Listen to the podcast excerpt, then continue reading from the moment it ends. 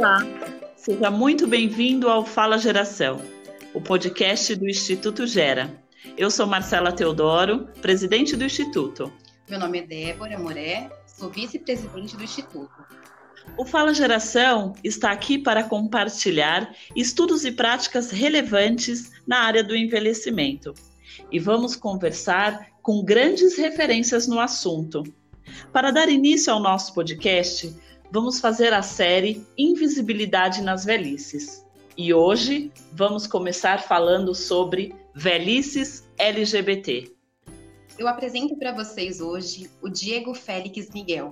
Ele é formado em artes visuais, mestre em filosofia pela Universidade de São Paulo, especialista em gerência de saúde para personas maiores pela Organização Pan-Americana de Saúde especialista em linguagens da arte pela Universidade de São Paulo, título de especialista em gerontologia pela Sociedade Brasileira de Geriatria e Gerontologia e profissional associado à Associação Nacional de Gerontologia, membro do Conselho Estadual do Idoso de São Paulo, conselheiro suplente na gestão 2020-2022, padrinho Eternamente Sou primeira organização social voltada para atendimento de pessoas idosas LGBT e estuda em velhices LGBT, membro da diretoria da Sociedade Brasileira de Geriatria e Gerontologia, gestão de 2020-2022. Diego, muito obrigada pela sua aceitação aí no nosso convite, nessa nossa nova jornada. É um prazer estar aqui com você e com esse vasto currículo, eu acho que será incrível aí a nossa nosso bate-papo. Muito obrigado pelo convite, é um prazer estar com vocês, uma responsabilidade também muito grande e parabéns pela iniciativa e pela por trazer um tema tão atual, tão contemporâneo para a gente pensar e falar sobre as velhices. Tá certo, a gente que fica muito agradecido por você aceitar esse convite, viu? Diego, é mais um bate-papo hoje, então eu queria que você falasse um pouquinho sobre a sua trajetória na área do envelhecimento e o seu trabalho com o idoso LGBT. Então, eu comecei a trabalhar na, com pessoas idosas é, desde o início da minha carreira profissional. Então, eu sou formado em artes e desde os meus 18 anos eu sempre trabalhei é, com pessoas idosas com o objetivo é, de proporcionar espaços artísticos, né, processos artísticos que estimulassem a questão do, do envelhecimento ativo, né, sua independência e sua autonomia. E essa questão da independência e autonomia é, estimulada por meio das práticas artísticas principalmente no teatro, expressões corporais, é, e também nas artes visuais eu percebi é, bastante essa questão do processo, é, sempre me deixou muito curioso. E foi a partir daí que eu aprofundei meus estudos na área da gerontologia, né? então me especializei em duas áreas, uma voltada para a linguagem das artes, outra na gestão de serviços para pessoas idosas, que foi é, também o direcionamento que minha carreira é, foi, foi me proporcionando. E no mestrado foi de fato onde eu consegui aprofundar é, através da pesquisa, é, através de uma pesquisa com grupos de pessoas idosas, atrizes, semi-profissional, então tinham atrizes é, profissionais e também atrizes amadoras, mas que trabalhavam é, com teatro foi a partir daí que eu comecei a perceber é, o quanto a construção sociocultural do envelhecimento e velhice são aspectos relevantes para o processo de envelhecimento ativo, que está relacionado à independência e autonomia é, da pessoa idosa.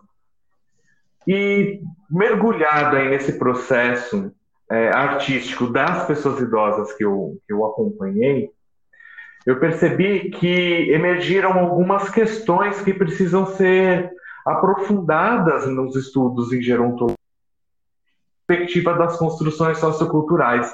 Uma delas foi a questão da sexualidade.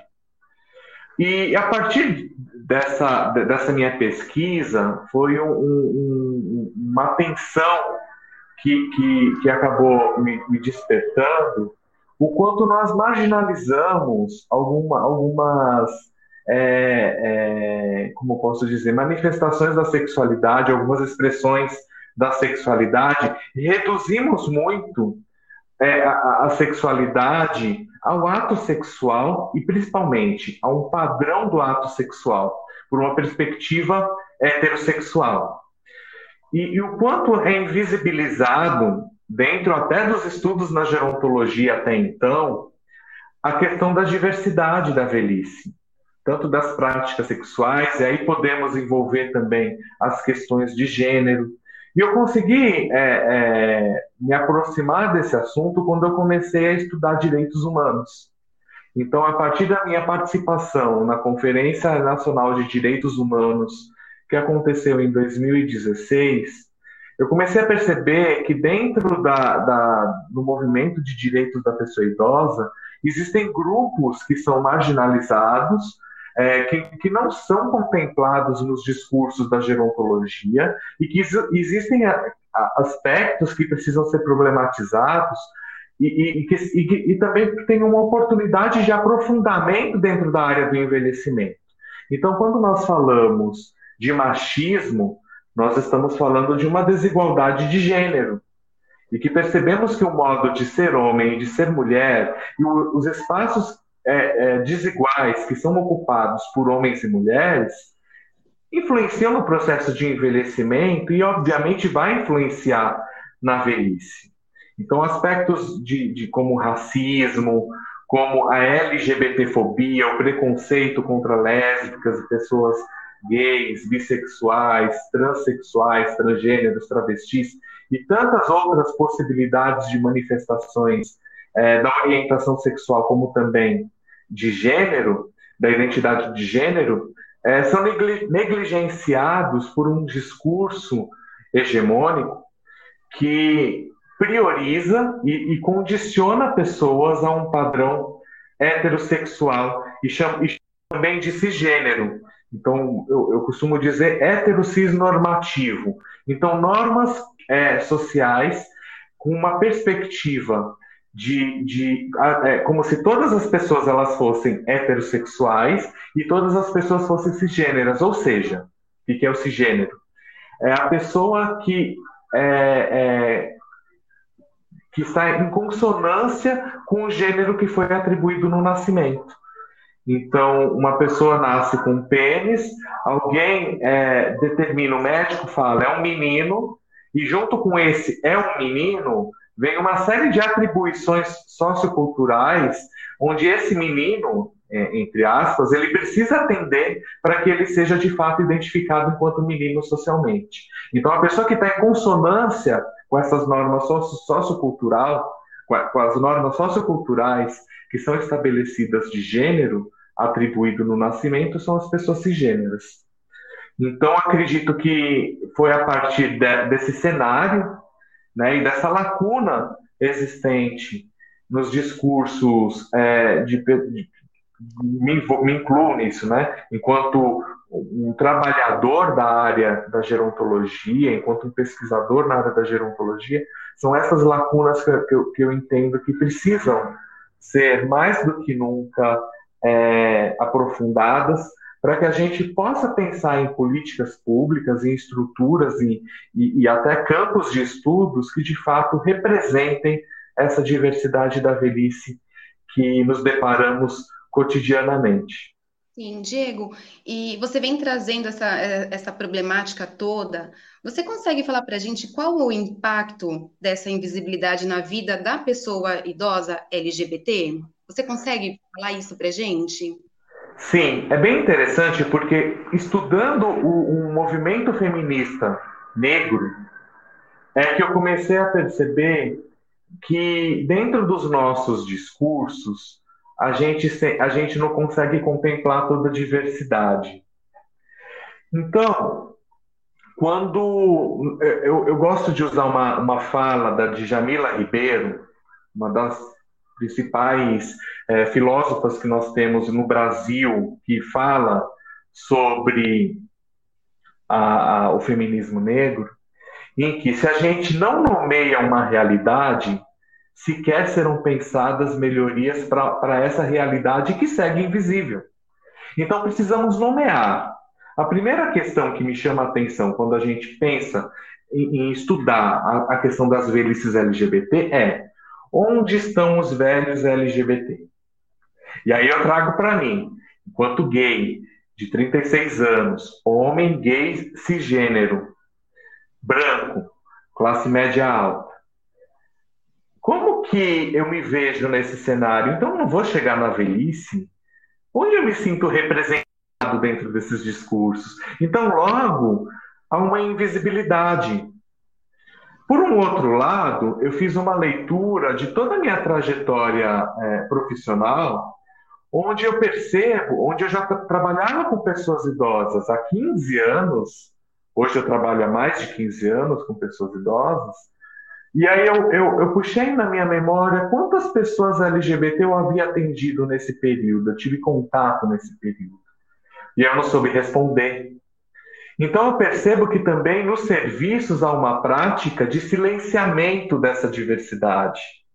Muitas vezes a gente não, não, não pergunta quem são essas pessoas.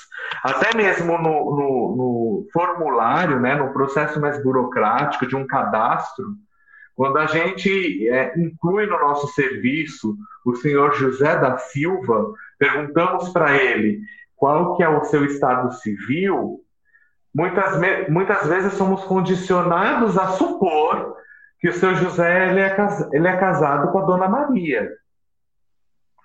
Então, essa suposição de que todas as pessoas são heterossexuais, porque a heterossexualidade, entre aspas, é um padrão normal na nossa sociedade, já apresenta um cenário de violência estrutural onde a gente acaba silenciando e invisibilizando a, a, a diversidade, nesse contexto, as velhices LGBT, e padronizando corpos, padronizando velhices. Mais que a gente fale que a velhice é heterogênea, é um nome bem bonitinho, né, apresentado nos nossos discursos, a gente acaba na nossa prática silenciando e criando uma heterogeneidade que talvez seja conveniente para a nossa realidade, né, para as normas socioculturais que nós é, é, acreditamos, vivenciamos, e que qualquer outra possibilidade de existência, de, de, de afeto, de vínculo e, e, de, de, identidade que não, não se enquadre, não se envolva nessa minha realidade, ela gera estranhamento. Então, logo, ela é tida como anormal e por isso ela não precisa e não deve ser é, ter a visibilidade. Então, esse é um, um cuidado que eu tenho desde então é, observado, porque isso impacta dire diretamente nas pessoas. Então, é, é, como eu pensar um serviço por uma perspectiva heterocis normativa, sendo que ele não compreende, não valoriza e não traz a representatividade de novas possibilidades de construções de gênero que também estão além desse binarismo homem-mulher. Né? Mas quando nós falamos de identidade de gênero, principalmente das pessoas que transgridem essas normas de gênero, que são as pessoas transexuais, as pessoas transgêneros é, ou, ou as, as travestis, a gente também percebe pouca representatividade dentro dos serviços, né? dentro da, das nossas práticas e, e se instala um cenário de insegurança e de violência que já está posta, onde qualquer pessoa que, que não atenda aquele padrão estabelecido, identitário, é, estabelecido naquele serviço, pode, pode causar nessas pessoas a insegurança e até mesmo a reprodução de uma violência que é aceitável socialmente, que é a reprodução dessa violência estrutural que reforça os preconceitos, os mitos, estereótipos, que é, limitam expressões, que limitam possibilidades de, de, de convivência e também de manifestação de afeto. Maravilha. Diego, é, em toda a sua trajetória profissional, e inclusive nós lemos no seu currículo e que agora você tem é, a possibilidade de participar tanto do Conselho Estadual da Pessoa Idosa quanto da diretoria da Sociedade Brasileira de Geriatria e Gerontologia, a gente tem percebido que a questão da velhice LGBT é, ainda tem muito que se falar, porém, é, acho eu que começa uma abertura sobre o assunto. Aí gostaria de saber, saber de você o seguinte: nesses espaços que são de participação social de extrema relevância, você acha que está tendo uma abertura para falar sobre esse assunto? Sim, Marcela, a gente tem, tem percebido, né, enquanto profissionais que atuam na, na área das velhices LGBT, que agora é um tema que tem, tem emergido com muito mais é, frequência na mídia, como também nesses espaços como conferências, conselhos, fóruns, há mais abertura. Essa foi uma conquista da ONG Eternamente Sou em 2017, no qual também fiz parte, junto com eles naquele momento, na construção do primeiro seminário Velhices LGBT. Foi o primeiro seminário nacional específico sobre essa temática e teve o objetivo de, de trazer a visibilidade a, a, a, a, esse segmento da população idosa, né, essas pessoas, como também garantir o lugar de fala nesse espaço, onde nós tivemos manifestação de pessoas idosas LGBT que integraram a plateia é, e puderam também compartilhar é, a sua percepção sobre as violações de direito que elas sofrem diariamente. Quando o nome social ele não é respeitado, quando a identidade de gênero não é contemplada é, dentro de uma instituição de longa permanência para idosos, quando no centro de convivência é, não é abordada a questão da, das relações homoafetivas, não é abordada a questão dos direitos provenientes de uma relação homoafetiva, no caso de, de, do falecimento do marido ou da esposa. Então, então é, quando a gente cria esse seminário, começa a então dar visibilidade a esse tema. E com isso as pessoas idosas LGBT começam a procurar Eternamente Sou. E a Eternamente Sou ela tem um papel bem estratégico é, em, sua, em sua formação, que é justamente dialogar com o poder público. Então, estamos fazendo eventos, parcerias com a Secretaria Municipal de Direitos Humanos, organizamos o primeiro curso de introdução às velhices LGBT, que foi na Câmara dos Vereadores, mas teve participação de especialistas em gerontologia que também integram é, é, a Sociedade Brasileira de Geriatria e Gerontologia. Levamos, é, trouxemos o Conselho Municipal do Idoso, Conselho Estadual do Idoso, na época o Conselho Nacional dos Direitos da Pessoa Idosa, para debater sobre esse assunto, e com isso a gente percebeu que é, é, é, começamos a, a pulverizar essa questão da importância da representatividade nas falas e também na, na importância de pensar nos serviços e, e, principalmente serviços públicos, né, que, que, que precisam ser com, é, é, comprometidos à equidade de direitos e, e que sejam serviços que, que, que já nasçam ou, ou trabalhem com essas premissas de direitos humanos, considerando as diferenças, considerando os preconceitos e as vulnerabilidades que esses preconceitos acabam potencializando nas pessoas, é, que, que, são pessoas, no caso, pessoas idosas LGBT, e com isso tentando trazer também a participação delas, a voz dela, a fala dessas pessoas, para o fortalecimento desses serviços e para a construção de políticas públicas. Então, o lugar de fala ele é fundamental nesse processo todo. Não sou eu, Diego, com 36 anos, que apesar de ser gay, não sou idoso. Então, é, é, eu preciso garantir que o lugar de fala, de representatividade é, nesses espaços aconteçam, onde a gente possa construir serviços e políticas junto com as pessoas idosas LGBT. Perfeito, maravilha. E os avanços e retrocessos? Eu acredito que hoje, né, a política instaurada, política de Estado, principalmente do governo federal, é, tem colocado em risco muito dos nossos direitos e conquistas. E não penso só pela perspectiva é, das pessoas LGBT, mas da velhice de forma geral.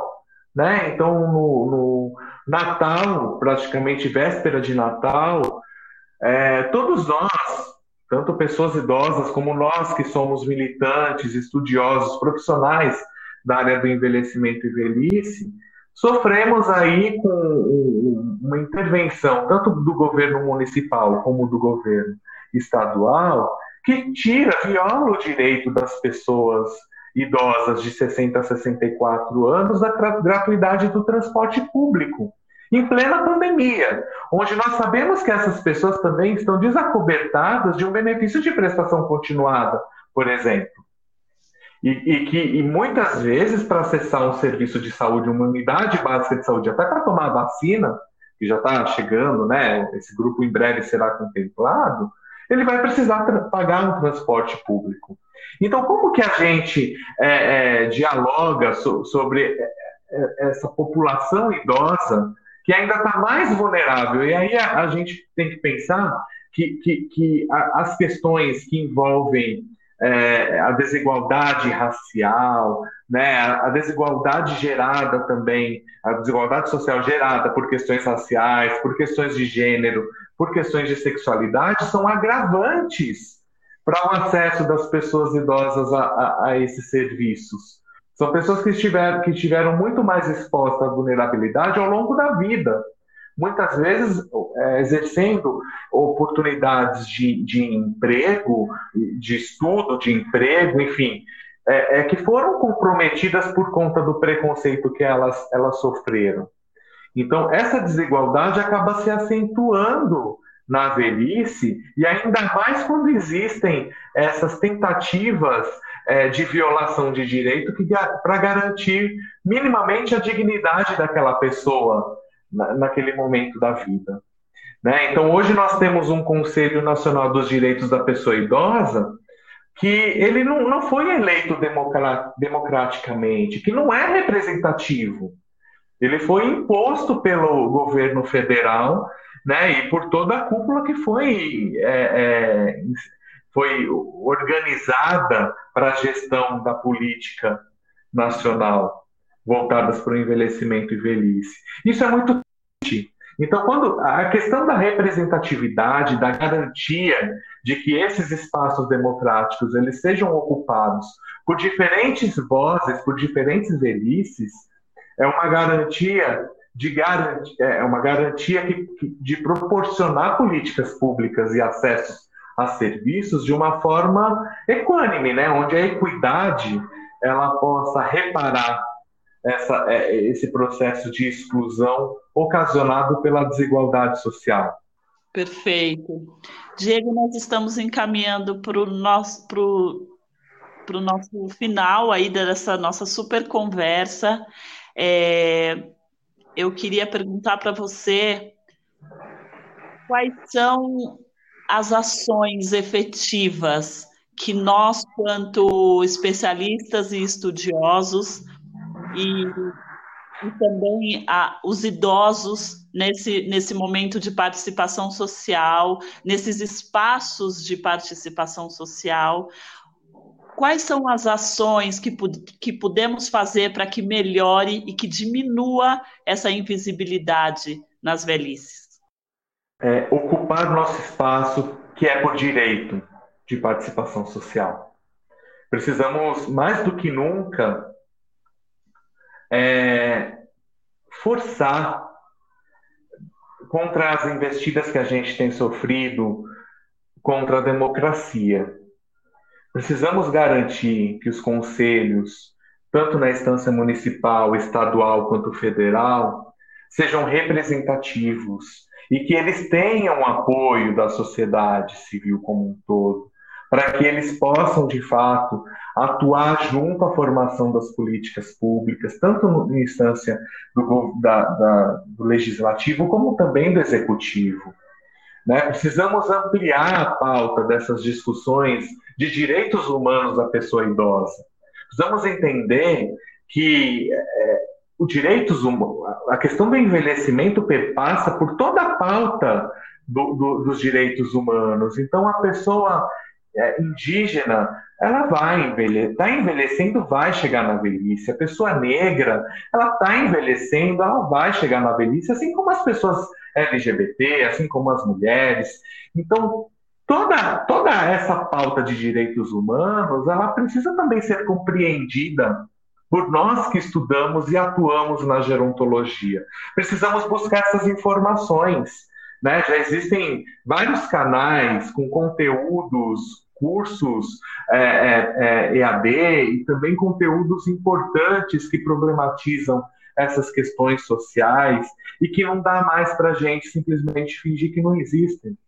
Nós precisamos, de fato, aprofundar e começar a problematizar isso nos nossos lugares onde nós atuamos, seja no serviço é, ambulatorial, seja na clínica, seja no centro de convivência, seja na participação, na, na participação dentro do próprio conselho, seja na, na sociedade é, organiza, é, civil organizada, seja é, na instância em, em, em que eu atuo, nos cursos, junto com as pessoas idosas. Então, temos que construir esse diálogo junto com as pessoas idosas, não apenas com os técnicos. Acredito que só dessa forma a gente consegue tornar uma sociedade muito mais justa, empática e com valores é, baseados na equidade, garantindo uma melhor forma de acesso e também muito mais solidária às questões da diversidade da velhice. Muito bom, muito bom. Diego, mais uma vez queremos agradecer a sua incrível participação aqui no nosso podcast. Com certeza foi muito esclarecedor e esse é o espaço que a gente precisa para que essa participação social aumente cada vez mais. E começar com você, tenho certeza que nos trará muita sorte e mais ainda estamos aprendendo cada dia mais com você.